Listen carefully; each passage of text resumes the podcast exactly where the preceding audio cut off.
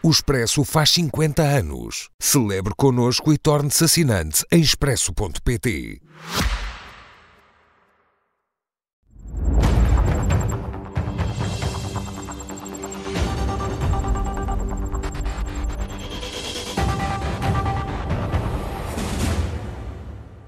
Hoje com Mariana Mortágua e Cília Meireles. Minhas senhoras, muito boa noite. Bem-vindas. Mariana, comecemos por este tema e por este. Hum, quer caracterizar o que eu acabei, a notícia que eu acabei de dar? Eu, boa noite. Eu já vi comissões de festas mais organizadas que, que esta comissão de organização das Jornadas Mundiais da Juventude. Há várias questões de fundo que nós podemos uh, discutir. Um, a notícia de hoje é desta confusão na Assembleia Municipal de Lisboa Uh, aliás, é este empréstimo de 15 milhões que abre depois as notícias sobre os palcos que não eram conhecidas e o ajuste direto. Sai tudo desta, desta, da ida à reunião de Câmara, deste empréstimo de 15 milhões para as Jornadas Mundiais da Juventude. Uh, o Executivo não explicou bem para que, para que era o empréstimo. Sabe-se que uma parte vai para o palco, outra parte vai para, enfim, organizar os terrenos destinados ao, ao evento, mas há pouca clareza sobre isso. Uh, o empréstimo chegou a ser aprovado na reunião de Câmara com os votos a favor do PSD e do CDS e a abstenção dos restantes partidos. O Bloco de Esquerda votou contra. Uh, na Assembleia Municipal há uma reviravolta de votos. Há partidos que tinham votado abstenção, entretanto, votaram contra, é o caso do LIVRE, mas uh, percebe-se que a proposta passa sem maioria absoluta, o que faz com que agora tenha que ser revertida e temos este episódio caricato de ter o Partido Socialista emprestar os seus votos ao, à coligação PSD e CDS para que se possa fazer este empréstimo de 15 milhões que está associado, quer queiramos, quer não, a um palco de 4 milhões contratado à Motengil por ajuste direto, num processo em que não se percebe como é que as contas foram feitas, que parece ser um desperdício de dinheiro. Há muitas questões envolvidas, desde a questão da laicidade do Estado, porque é que um Estado laico está a gastar 30 milhões para organizar um evento da Igreja Católica. Acho bem que, que que a Igreja Católica possa fazer o evento, que o Estado possa apoiar, facilitar, mas daí a 30 milhões de investimento é outra coisa. E depois, como é óbvio, as pessoas perguntam-se com toda a razão: será que estes 30 milhões não poderiam estar a ser investidos noutros fins, como por exemplo a habitação, eh, que é neste momento tão necessária na cidade de Lisboa e por todo o país? Cecília, o seu eh, comentário a esta notícia? Uh, bom, eu nem é a notícia, eu diria a novela toda. Eu acho que há aqui três questões fundamentais. Eu tenho estado a assistir a esta novela e, gostava de dizer aqui algumas coisas porque, porque uh, percebo uma parte da discussão, não percebo outra. Eu acho que há aqui um problema de substância, um problema de tempo e um problema de planeamento. Uh, na substância, eu percebo a discussão de fazer sentido ou não ter uma política de apoio a eventos não percebo a discussão completamente centrada neste evento. Eu percebo que se faça perguntas em relação a este evento, mas então eu acho que também vale a pena fazer em relação a muitos outros eventos, porque 30 milhões de euros é muito dinheiro, é mas eu, por acaso, gostava de perguntar aqui quanto é, é que o país, no seu todo, gasta e quanto é que as autarquias no seu todo gastam para apoiar eventos. Porque uh, este evento vai trazer um milhão de pessoas. Uh, eu acho razoável que se pergunte qual é o retorno do investimento de 30 milhões. Mas e os eventos que trazem 5 mil pessoas e que trazem 10 mil pessoas? A avaliar por isto, então o investimento tem muito menos retorno. A não ser que o problema aqui seja ser um evento da Igreja Católica. E eu acho que o Estado tem que ser neutro em relação ao promotor dos eventos. E estou particularmente à vontade para falar nisso porque tive a pasta do turismo, que patrocinava muitos eventos, e na altura em que fui secretária de Estado, com muita contestação na altura, cortei a maior parte deles. Portanto, eh, nunca me pareceu que a política de promoção de Portugal e da promoção turística, os eventos têm o seu papel, mas não deve de maneira nenhuma estar alicerçada nele e pareceu-me na altura que o Estado devia ser bastante mais severo nesta análise. Portanto, eu estou completamente à vontade. Agora, eu não percebo porque é que nós só estamos a discutir a árvore e não discutimos a floresta. E nesta semana era noticiado, por exemplo, quanto é que as câmaras e as autarquias investiam em programas de entretenimento de televisão. Eu pergunto também se isto, não faz sentido, se isto faz sentido e, numa altura em que também muitas autarquias se queixam de não ter dinheiro para as competências delegadas da saúde ou da educação, estava-se aqui a falar da habitação, se calhar temos que começar a olhar para os sítios em que gastamos o dinheiro e não apenas para as Jornadas Mundiais da Juventude, eh, porque lá está, eu acho que o Estado aqui e as autarquias devem ser completamente neutros em relação aos promotores. Depois, em segundo lugar, do meu ponto de vista, há aqui uma questão de tempo. Eu acho que esta discussão tinha feito todo o sentido no momento em que estávamos a aprovar a vinda das jornadas para Portugal. Agora, uh, convém termos isto claro. Regra geral nestes eventos não são, não são as entidades que pedem para vir para Portugal, é Portugal que pede para elas virem. Uh, e neste, então, um evento que traga um milhão de pessoas, é assim que funciona.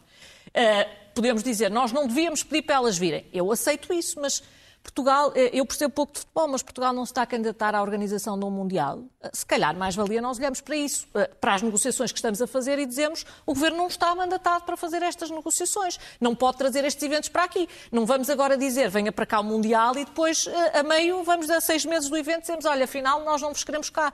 Esta discussão está fora de tempo.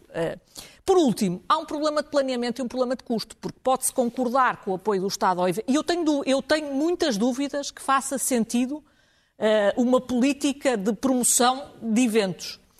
Uh, mas faz sentido, e nós podemos dizer, está bem, mas não precisamos de gastar 4 milhões de euros aqui, nem 1 milhão de euros ali, podemos fazer mais barato.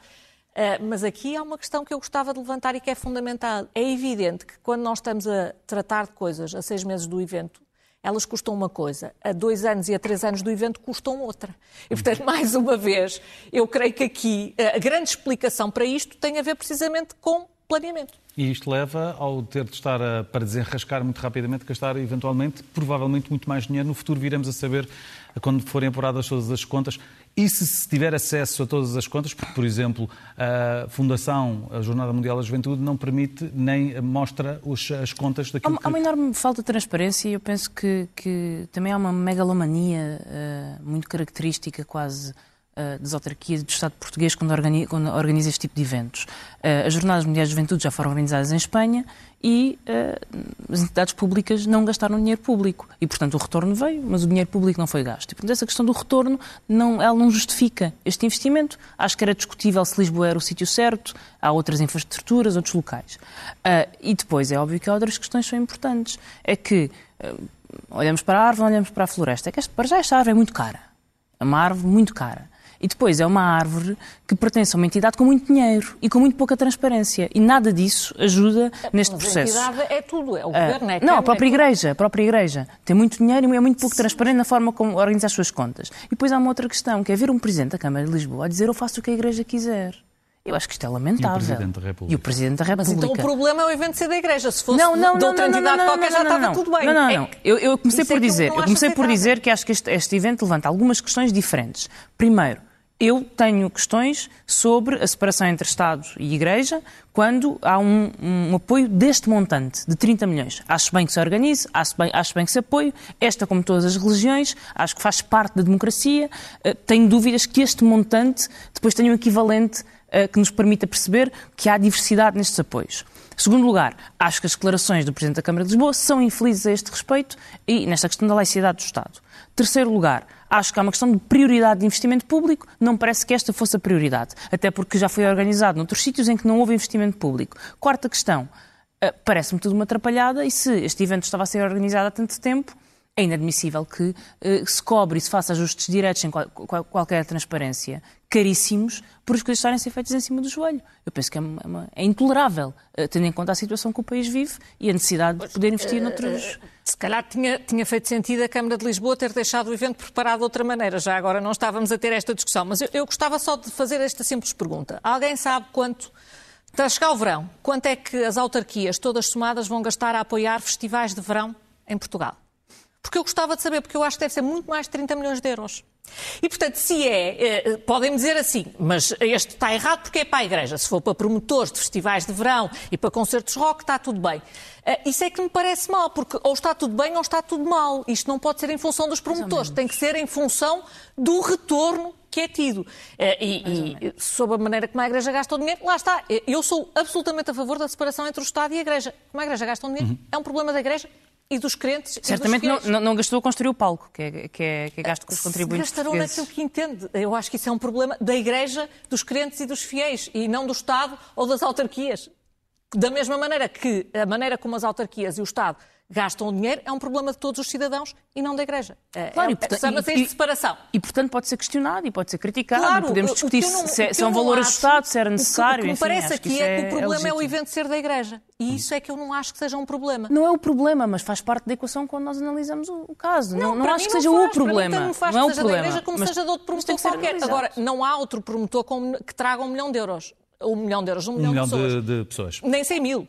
Um outro problema, e mudando de tema para o segundo uh, tema que temos para discutir, um outro problema, e é um problema cada vez uh, maior e que já falámos inúmeras vezes uh, em, nas SIC Notícias, nós na sociedade falamos muito, os problemas que estão relacionados com a integração dos imigrantes, com a capacidade que o Estado e as autarquias têm ou não de garantir que não há problemas como o que aconteceu este fim de semana em Lisboa, com um incêndio, com duas pessoas mortas, 14 feridas, quatro delas uh, crianças. O Estado Central e as autarquias fazem o suficiente para garantir que situações destas não aconteçam?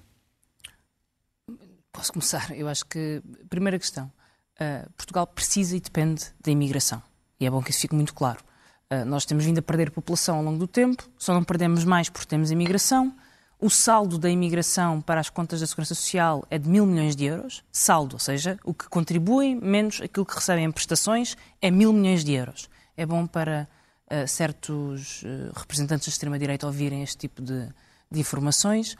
E uh, só o setor do turismo dizia-nos que precisava de mais 50 mil imigrantes, sem falar na agricultura, restauração, outros setores. E, portanto, Portugal depende destes imigrantes. E o que é que temos para lhes dar em troca? E aquilo que temos vindo a assistir é dificuldades burocráticas e administrativas, desproteção face à exploração, face a angariadores, face a patrões que contratam estes imigrantes sabendo que lhes estão a pagar abaixo do salário mínimo nacional, sabendo que estão a pagar abaixo do salário mínimo nacional, ainda assim contratam-nos, sem querer saber eh, onde vivem, em condições vivem, salários miseráveis e impossibilidade de aceder a alojamento digno. Não é um problema dos imigrantes, é um problema da sociedade portuguesa que depois reflete muito mais em quem está no fim da cadeia alimentar, que são estes imigrantes.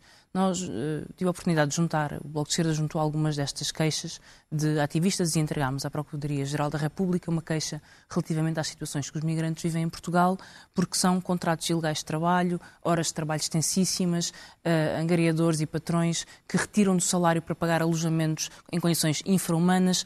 Toda a gente sabe isto, Uh, toda a gente que vive nestas zonas, as autarquias sabem, a Segurança Social sabe, não há ninguém que não saiba uh, em que é que, como é que estes imigrantes vivem. E, e eu acho que nós temos que repensar não apenas a questão dos imigrantes, mas o modelo económico, porque não é possível ter o turismo como temos, o desenvolvimento como temos, ter uh, hotéis, restaurantes, os, os Bolts, as Ubers, os Lobos, toda a gente querer acesso a estes uh, serviços e não nos perguntarmos como é que eles são mantidos. Vão ver quem é que trabalha nas cozinhas dos restaurantes, vão ver quem é que limpa as camas dos hotéis, vão ver quem é que mantém estes setores da economia que cresce e se é sustentável ter estes setores mantidos com imigrantes que ganham salários abaixo do salário mínimo nacional sem condições de vida.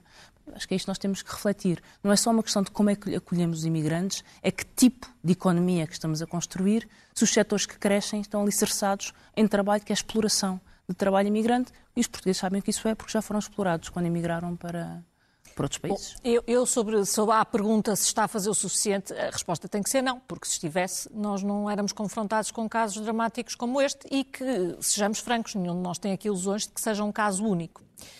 Uh, uma das coisas fundamentais, eu sobre, sobre a necessidade de imigração, é, é evidente que um país com o nosso déficit demográfico precisa de imigrantes. E é evidente também que eles devem ser integrados e devem ser integrados com a humanidade. Eu confesso, e aqui gostava de, de deixar isto claro, porque muitas vezes confunde-se confunde-se as direitas. Eu, sendo uma pessoa de direita e sendo militante de um Partido Democrata cristão, eu acho que isso implica, e de uma direita personalista, isso implica ser intransigente na defesa da dignidade básica da pessoa humana aquelas pessoas não veem respeitadas, não veem respeitada a sua dignidade. E isso uh, não é uma coisa que seja tolerável e tem que ficar absolutamente claro. Trata-se de pessoas que vêm para aqui trabalhar e procurar uma vida melhor, no exercício de um direito que é absolutamente legítimo. E que, a forma como estão a ser tratadas é absolutamente ilegítima. E o facto de se responsabilizar as autoridades, eu já, ia, já vou às autoridades, também não desresponsabiliza individualmente quer quem permite aquelas condições, quer quem potencia aquelas condições. Sobre a questão do modelo económico, eh, vamos, lá ver uma coisa. Eh, eu não seria tão radical. Porquê? Porque, eh, por alguma razão, aquelas pessoas vêm para aqui. E, portanto, é, é porque há outros modelos económicos que falharam e falharam ainda mais flagrantemente que estes. Eu não me parece que a solução seja acabar com um modelo económico que permita a existência do globo de Glovo e da Uber. Porquê é que falou eu nisso? acho que a solução... A solução é, pa- é- é pagar a salários solução- dignos às pessoas. Com Foi isso que eu falei, com, certeza. Não vale a pena estarmos a entrar com por certeza, eh, com certeza. deturpações de argumentos. Parecia, parecia outra coisa. Não, não, é não só isso que eu quero deixar claro. Ah, isso pode implicar, sim, que estes serviços passam a ser mais caros? Francamente, também acho que não. Porque eh, alguma coisa me diz, nós falamos aqui muitas vezes de margens, mas alguma calhar coisa alguém me tem diz, que ter menos margem de algu- lucro, Alguma é? coisa me diz que neste caso haverá margem, porque eh, a maneira como eles estão vendidos também dependem de praticarem aqueles preços e, portanto, alguma coisa me diz que haverá bastante margem para se tratar as pessoas com dignidade. E o Estado demite-se da responsabilidade, nomeadamente, de fazer Eu acho, regulação nessa matéria? eu acho que o Estado se demite eh, absolutamente dessa responsabilidade. Primeiro, há um organismo que tem essa competência, que é um organismo cuja existência paira assim numa espécie de limbo, que se chama Serviços Estrangeiros e Fronteiras, paira numa espécie de limbo há anos, há anos, porque ele, na realidade, a decisão de o extinguir está tomada, mas nunca é, eh, vive assim numa espécie de limbo, imagine-se o funcionamento, não é? De um, de um- de um- de um serviço que sabe que vai ser... eh, Há milhares de imigrantes que em está- Portugal que passam dias, semanas, meses em angústia porque Exatamente. não conseguem concretizar o seu processo de ninguém, revalidação da ninguém autorização de consegue rigorosamente nada. E isso, e isso penaliza Pior. as entidades patronais cumpridoras e que querem cumprir a lei e beneficia quem? Quem funciona à margem da lei nestas condições que são completamente desumanas. Ah, não é aceitável. E há, e há leis que, por exemplo, foi possível aprovar no Parlamento uma lei que eh, responsabiliza toda a cadeia. Aquilo que eu dizia há pouco, um empresário que contrata trabalho sabendo que é trabalho abaixo de um salário mínimo deve ser responsabilizado, em vez de poder entregar a responsabilidade ao angariador ou à empresa que faz intermediação.